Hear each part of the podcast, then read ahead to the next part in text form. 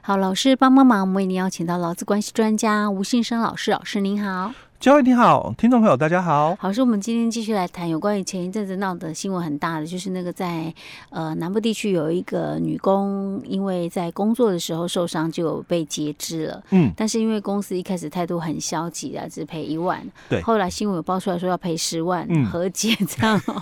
那当然很多的网友啊，很多民众看了这个新闻都觉得对于公司那种态度觉得非常生气哈、哦。嗯。所以就有一些交战守则啊，那就开始讲说，哎，如果依照怎样怎样的话。你大概是可以这名这个女工可以获得多少的赔偿哦？哎，对。那我们这几集一直在谈到有关于说，一旦发生职灾的时候，雇主有哪些责任？嗯，那除了有这个行政责任、民事责任，还有刑事责任。哎，对。我们最后面是讲到民事责任的部分，提到、嗯、我们先前提到劳基法对的民事责任。嗯，啊我们接下来继续来谈民事责任当中的民法的部分。哎，对。嗯那这个民法的一个部分哦，当然我们就要先谈哦，这个损害赔偿的法源依据在哪里哦？嗯、那它依照民法的这个一百八十四条的一个规定来讲的话哦，就是因为故意或过失哦，那不法侵害他人的一个权利的话，就负这个损害赔偿的一个责任哦。那另外它的这个第二项也提到了哦，如果你是违反。保护他人那个法律的话哦，自身是损害于他人的话，也要负赔偿责任哦。所以不管哦是依据哦这个民法一百八十四条的这个第一项还是第二项哦，那雇主都有所谓的侵权行为的发生哦。那侵权行为成立的要件哦，基本上它有六个。要件哦，嗯、第一个就是你要有加害行为，嗯哦，那第二个哦，你要有就是说这个侵害法律所保护的一个法益的部分哦。那这个这个这个我就不太懂，什么叫侵害法律所保护的法益？因为我们法规里面就我们的这个其实一百八十四条里面的这个第二项，他就提到了你违反保护他人的一个法律。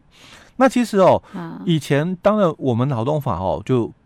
规定比较分散一点、嗯、哦，那我们其实哦有这个就是劳那个劳工的一个保护法，当然最近最夯的就可能五月一号要废止的职业灾害劳工保护法、嗯、哦。其实我们有劳工法令保护劳工，嗯、因为早期我们对于劳动法我们就很简单分。哦，你可能就是只有这个个别劳动法或者是这个集体劳动法哦。那其实要再细分一点的话，当然我们也有就是。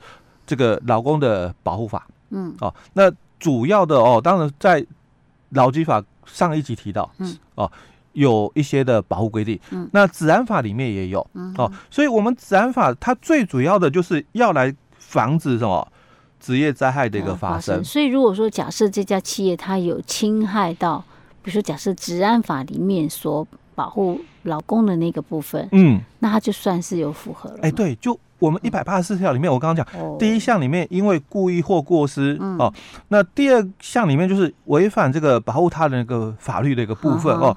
那相同点就是自身他人的一个损害嘛，所以这个侵权行为成立的要件哦，第三个自身损害哦，那第四个当然就是行为的一个不法哦，因为你你违法嘛，嗯。哦，所以行为的不法哦。那第五个就是行为人要有这个责任能力哦。那第六个就是故意过失，哎，那这些成立要件是他都要有，还是只要只要有一个就？几乎都是都要有哦。但是你要看哦，嗯，我在工作，嗯，发生了这个职业灾害，嗯，好，那你看哦，前面这六个地方哦，哦，我们刚刚讲哦，这个加害行为哦，侵害法律所保护的一个法益嘛，嗯，那自身损害嘛，那行为的一个不法哦，行为人有责任能力哦，故意。或过失嘛，哦，嗯，好，那我在公司工作，嗯，哦，所以这个女工截肢嘛，嗯，那有没有构成侵权行为的部分了？可能你会觉得哪有加害？对，我也在想这个加害，因为我们一般加害会想到是那种，比如说蓄意，嘿，蓄意，我故意去，哎，对，我故意椅子放在你，哎，椅子把你坐的椅子抽掉，让你跌倒，这种我觉得才常，感觉感觉比较像加害啊，但是他只是在一个。工厂里面在工作的时候的一个，你没有做好防止措施，这样就算加害了吗？因为我们治安法，我刚刚强调治安法的立法的一个目的，就是在防止灾害的发生哦。那我们第五条里面也有规定哦，嗯、就是雇主哦，你使劳工从事这个工作的话，应该在合理可行的一个范围内哦，嗯、采取必要的这个预防的一个设备或者措施哦，嗯、那避免这个劳工发生这个职业灾害。哦，所以你这一块没有做好。那在这个第五条里面，其实我们讲真的 哦，在职灾发生哦，我一直强调就是说，只要哦在公司工厂发生这个公安，哦就职灾了哦，几乎啦，雇主的责任就是跑不掉。哦，就是他有所谓的侵权行为。哎，对。你没有做好这个防止的这个灾害的一个预防措措施嘛？是，不然为什么会发生这个？对嘛？你如果做好，怎么可能发生？对吧？哦，所以在这个我们网友的这个教战守则里面，他就提到了啊。那如果你们有做好这个什么职训啊，有安全带啊，有公安的这个监护啊，啊有房贷呀，哦，那都做好了，那就应该可以。避免掉了吧？嗯、哼哦啊，雇主就没责任、嗯、哦。当然，这个部分曾经也有案例，嗯哦，确实哦，就是公司该做的都做得很好，嗯，那结果、判定是公司没有责任，嗯、就侵权行为不构成、嗯、哦。但是职灾的补偿，嗯，还是要还是要补偿哦。因为但是只是在民法的侵权行为不、欸、对哦。那如果说民法侵权行为构成的话，他有办法像那个网友所讲的那样，可以可以求偿到这么多吗？哎，这个就另外一个议题了哦，因为只要哦你有侵权行为哦，那我嗯受害人哦，我就可以依照民法里面的哦，就跟你请求哦财产上的一个损失哦，以及非财产上的一个损失，嗯。哦，有这两个区块哦可以请求哦，是。那基本上哦这。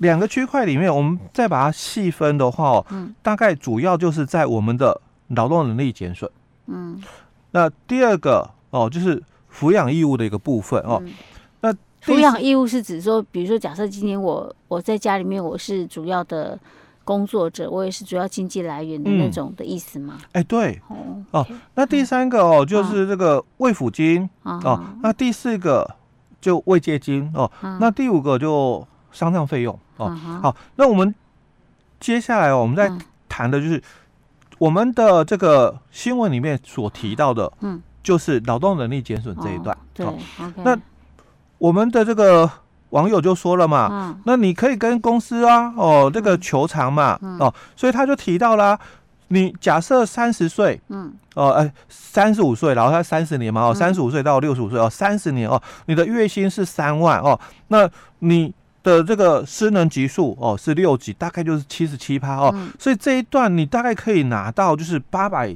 这个三十一万嘛哦，嗯、那我这里就要来谈了哦，嗯、这个劳动能力减损怎么算？嗯哼，哦，那在我们的这个实物的一个算法里面，基本上有三种，嗯，哦，那第一种嗯就是按照你的失能等级劳保实务级嘛，哦，一、嗯、到十五哦，所以这个。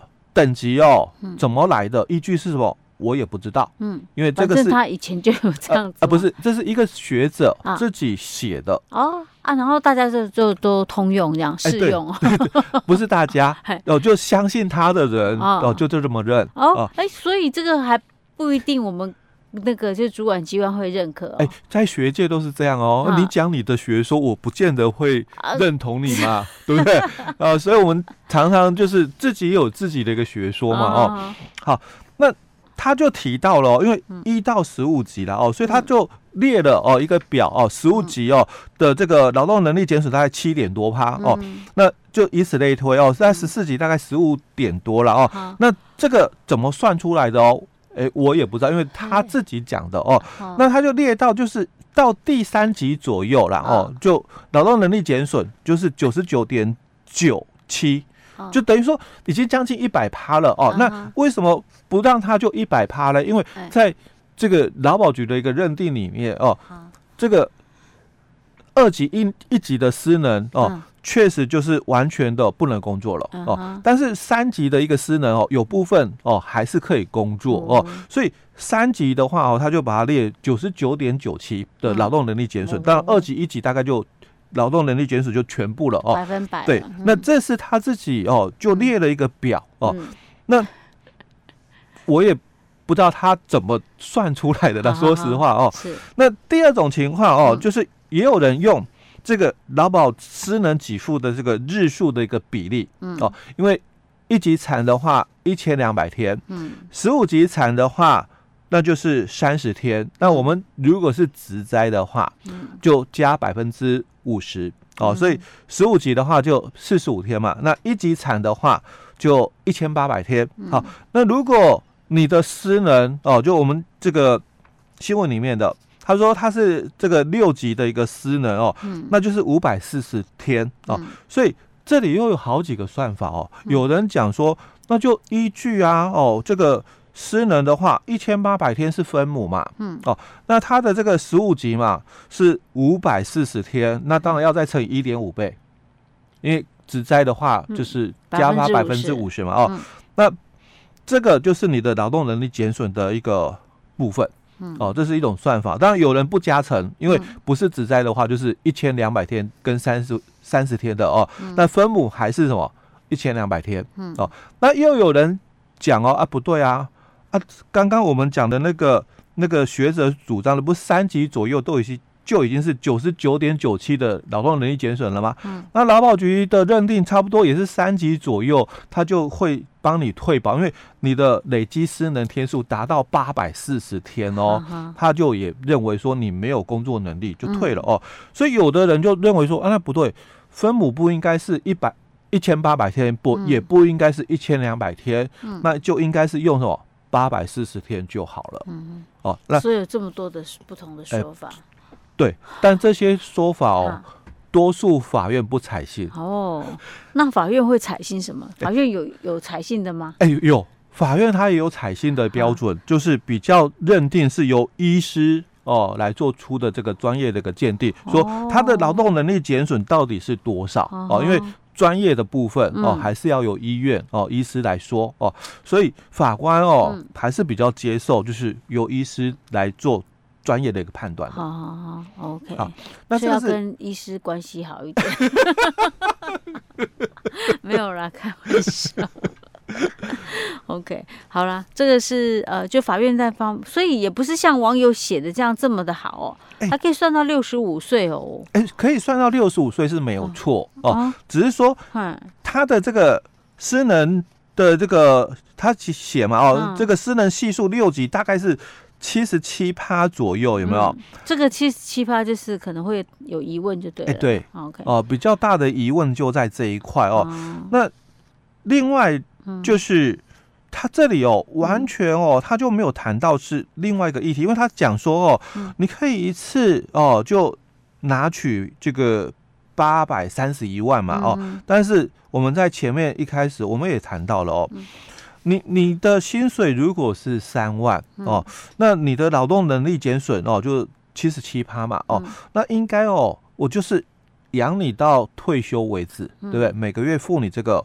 劳动能力减损的部分，但是你现在是跟我说一次就要拿去，嗯，当然我们就要来算中间利息的差额嘛，所以我们就有一个所谓的霍夫曼的一个系数哦，就是你在算这个损害赔偿的时候，你必须要扣除哦中间这个利息之后哦，那这个。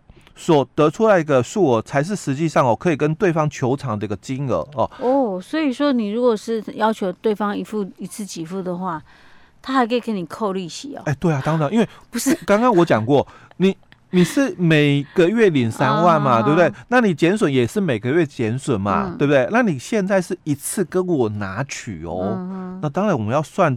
中间的一个利息啊，要扣除嘛？哦，当然这个部分很复杂，嗯。哦，所以哦，我们很简单的提一下就好，就是你可以到我们司法院的网站，哦，他那边有一个霍夫曼那个算法，哦啊，直接输入进去就可以了，对，他就帮你算好了。OK OK。啊，我刚刚突然想到一个，就是说，要是我，我也要他一次支付。哎，对，不然你要慢慢支付支付，万一他哪一天倒了怎么办？哎，对对，我到时候还在跟他打一次官司吗？还是一次支付，让他扣一点钱没关系。嗯、OK，老师，我们今天讲到这里。好。